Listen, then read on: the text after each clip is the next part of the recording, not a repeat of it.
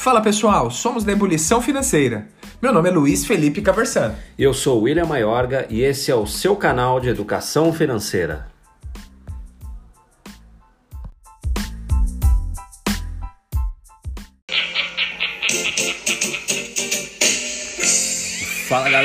Ebulição financeira de volta ao som de mais um clássico da música brasileira, Dança da Vassoura Molejo. É isso aí. Enquanto Raça Negra não chega, nós vamos continuar aqui com os clássicos da música brasileira, além dos clássicos do Raça Negra, é claro. Mas hoje é um segundo áudio, um segundo podcast para continuar falando de títulos de renda fixa privado. Nós já temos um áudio, Luiz e eu gravamos para vocês, um áudio falando de diversos títulos de renda fixa do segmento privado, e agora eu vou dar continuidade a mais outros títulos que também são muito interessantes de você conhecer, você é investidor, e para você que está estudando para certificações, certamente vai te ajudar. Então vamos lá, vamos falar de títulos que estão diretamente ligados ao segmento imobiliário e ao segmento do agronegócio. Os mais conhecidos hoje são as LCIs e as LCAs. Então vamos conhecer essas letras de crédito? Primeiro, LCI. O que é LCI? Letra de crédito imobiliária. E aí você tem a irmãzinha dela, que é a letra de crédito do agronegócio. Ambas são muito parecidas,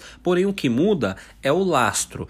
Já já nós vamos falar o que, é lastro, mas antes de explicar o que, que é lastro, vamos comparar essas duas, vamos ver o que, que elas têm em comum? Então vamos lá. Primeiro, LCI e LCA, ambas quem emite é banco. William, quem emite é banco, mas eu posso comprar numa corretora? Sim, existem corretoras que vendem LCI e LCA. Ambas têm o um fundo garantidor de crédito, que é aquela garantia com um teto de até 250 mil reais. Tem podcast explicando isso. Ambas oferecem um benefício de isenção de imposto de renda para pessoa física. Olha que legal, você, pessoa física, investidora, investidor que quer comprar um título que não paga imposto, LCI e LCA. Claro que a gente tem que ver quanto que ela está pagando, quanto que ela está te remunerando, para ver se vale a pena ou não. Porém, fica a dica aí, hashtag fica a dica. E ambas têm lastro no segmento que se propõe. Então, uma vai ter lastro no imóvel ou no segmento imobiliário e a outra no agronegócio. William, é assim, quando você começa a explicar algo que eu não sei o que é, eu travo. Então vamos lá, eu também, tá? Então tô compartilhando com vocês uma frustração. Num tempo não tão distante, uma vez falaram para mim assim: "Ah, o lastro". E eu não tinha a menor ideia do que era lastro. E aí fica aquela coisa na nossa cabeça de querer entender o que é lastro. Aí eu fui no banco, eu falei, eu vou comprar essa LCI, porque eu sou zica. Aí cheguei no banco e falei, eu quero comprar uma LCI. E a gerente chegou para mim e falou assim, mas não tem lastro, William.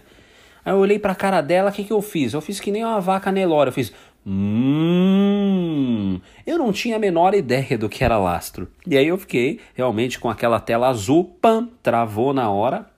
Mas depois eu fui pesquisar. Então o que é lastro? Vou falar de uma forma mais fácil da gente entender. Lastro é um vínculo. Então, o que, que esse papel tem de vínculo? Está vinculado ao imóvel, está vinculado a um apezinho, a uma casa, certo? Vamos falar de uma forma mais conceitual. Então, para você entender, lastro é um ativo secundário que serve como garantia implícita para um ativo principal.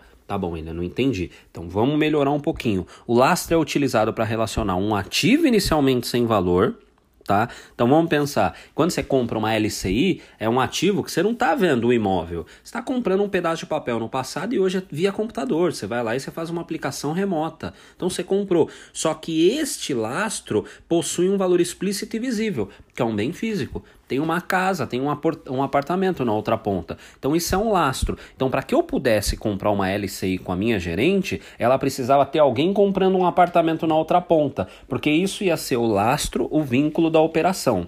Beleza? Então vamos seguir aí. Acredito que deu já para clarear um pouquinho o que é lastro. Agora vamos entender como que o banco gera LCI? Porque ela falou isso, mas ela não me explicou. E aí, como que o banco vai te vender LCI se não tem lastro, né? Não vende. Como é que nasce esse lastro?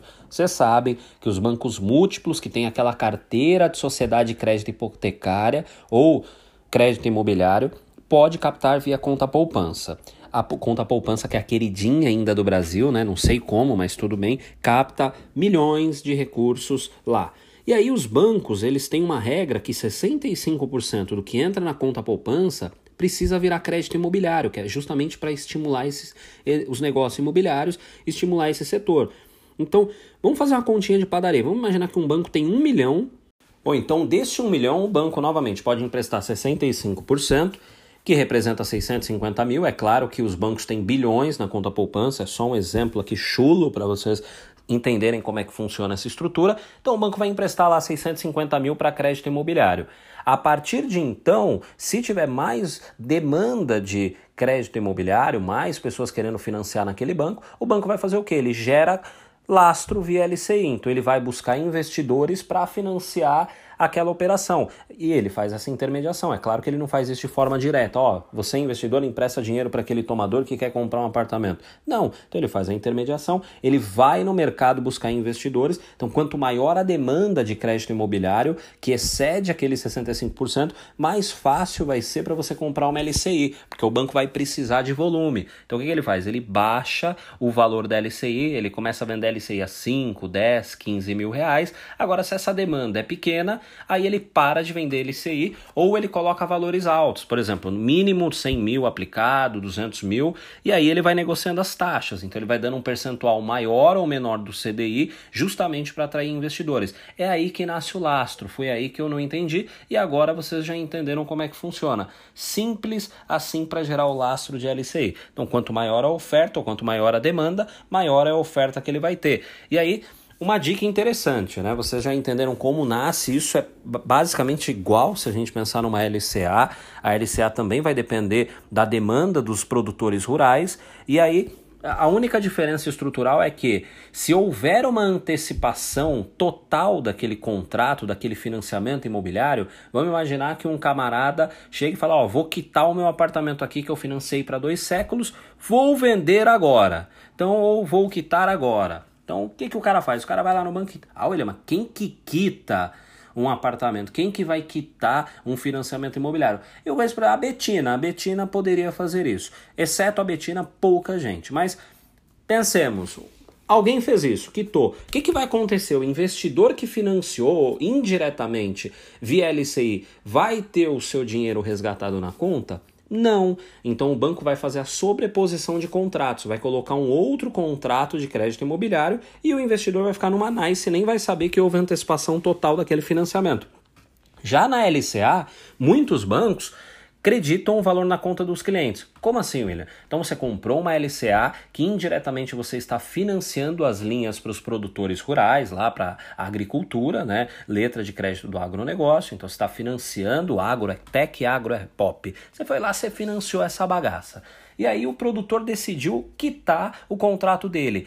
Imediatamente vai creditar o valor na sua conta. Então, muitos bancos trabalham dessa forma. Poxa, então tem que tomar cuidado, a LCA não é tão bom? Não, você não precisa tomar cuidado nenhum, porque é raro um agricultor, quem está no agronegócio, antecipar esses contratos, porque eles já têm linhas muito acessíveis, linhas de crédito que são estimuladas ou linhas de crédito reduzidas, e isso faz com que eles não antecipem suas linhas, tá? Então, só uma curiosidade para vocês, vamos seguir no baile aqui, agora vamos falar dos CRIs e CRAS, ou se na tua cidade você fala CRI e CRA, tanto faz. Eu vou chamar de CRI e CRA aqui, mas você pode chamar da forma que ficar melhor para você. Então, CRIs e CRAS.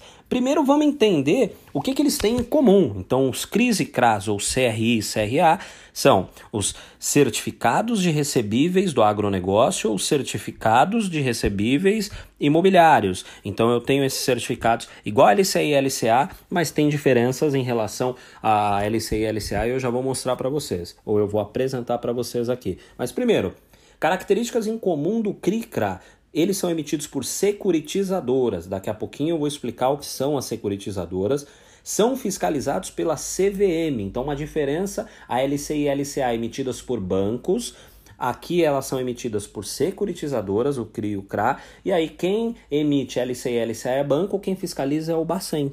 E quem fiscaliza CRI, CRA securitizadoras é a CVM. Diferente da LCI e LCA, CRI, CRA não tem FGC, mas lembre, envolve terra, envolve casa, tem benefício para pessoa física, isenção de OF e isenção de imposto de renda. E o mínimo para uma emissão, para uma distribuição de um CRI, de um CRA, de um CRI, um CRA, 300 mil reais, tá? Simples assim. Agora vamos entender que vocês ouvem, ah, o que é essa securitizadora? Eu não entendo nunca. Então vamos pensar o seguinte: você vai comprar um APzinho. E aí você viu que tem a placa lá, tem várias incorporadoras. Eu vou inventar a minha incorporadora porque eu não vou fazer merchan para ninguém. Então vamos imaginar que tem aqui a incorporadora ou é, a Negunei Empreendimentos Imobiliários. Negunei, né? Fala, Negunei! É, Nego Ney Empreendimentos Imobiliários. Você tem lá Nego Ney Empreendimentos Imobiliários. E aí eles começaram a vender os apartamentos na planta. Começaram a vender e aí espera financiamento, aquela coisa toda. Até subir a torre demora um, dois anos. Hoje até é mais rápido, mas novamente um exemplo rápido para a gente entender aqui. Tá? Um, um exemplo pai bola. Então a Nego Ney Empreendimento Imobiliário passou a vender aquilo e aí ela tem lá um ativo, né? Ela tem que receber o valor de vocês que estão comprando, de quem está comprando aquele empreendimento.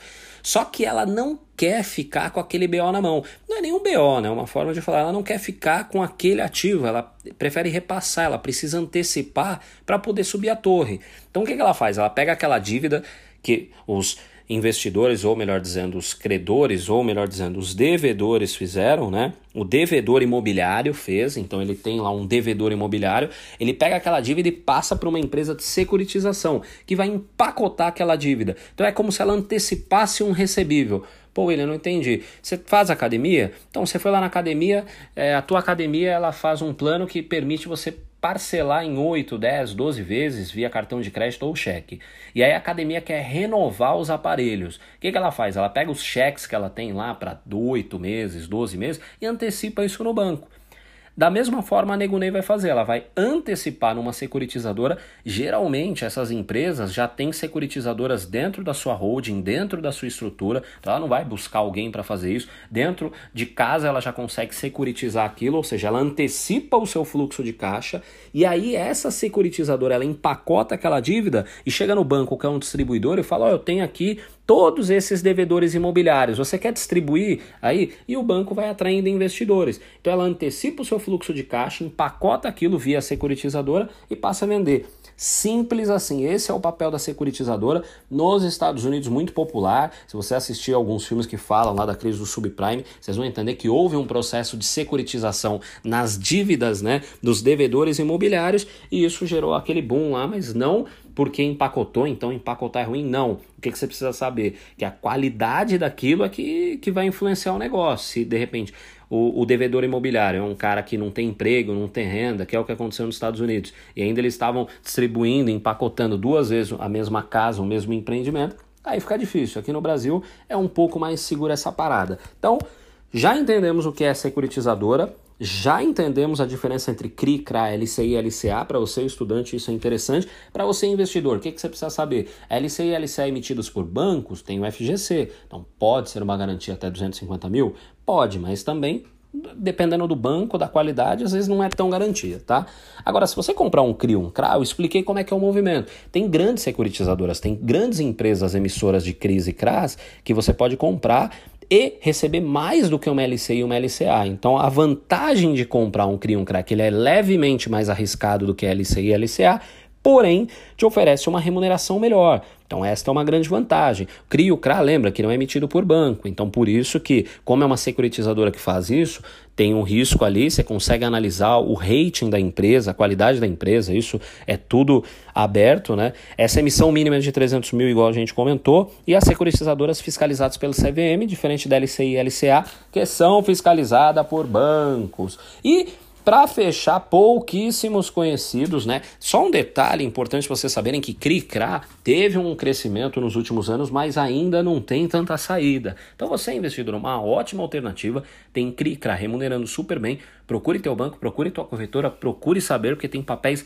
ótimos sendo vendidos, você consegue remunerar melhor o teu capital. Mais uma possibilidade de renda fixa. Fechando agora, CDCA esse certamente pouquíssimos ouviram falar, porque ele é pouco divulgado, CDCA, que é o Certificado de Crédito do Agronegócio. Bom, já de antemão falando, quem emite esse negócio é, é tanto produtor rural quanto pessoa jurídica ligada à agricultura e serve para justamente fomentar a cadeia produtiva do agronegócio. Então, para quem emite isso é muito bom porque ele é rápido. Ele funciona muito parecido com uma estrutura de FDIC, com direitos creditórios, e ele faz o registro na B13, então é bem interessante o CDCA, mas como ele é pouco veiculado, tem muito agricultor que usa o CDCA, mas ele não chega na ponta do investidor. Então o CDCA ele funciona mesmo nessa estrutura de direitos creditórios, oferece vantagens, por exemplo, ao agricultor, como isenção de imposto, de IOF, e para o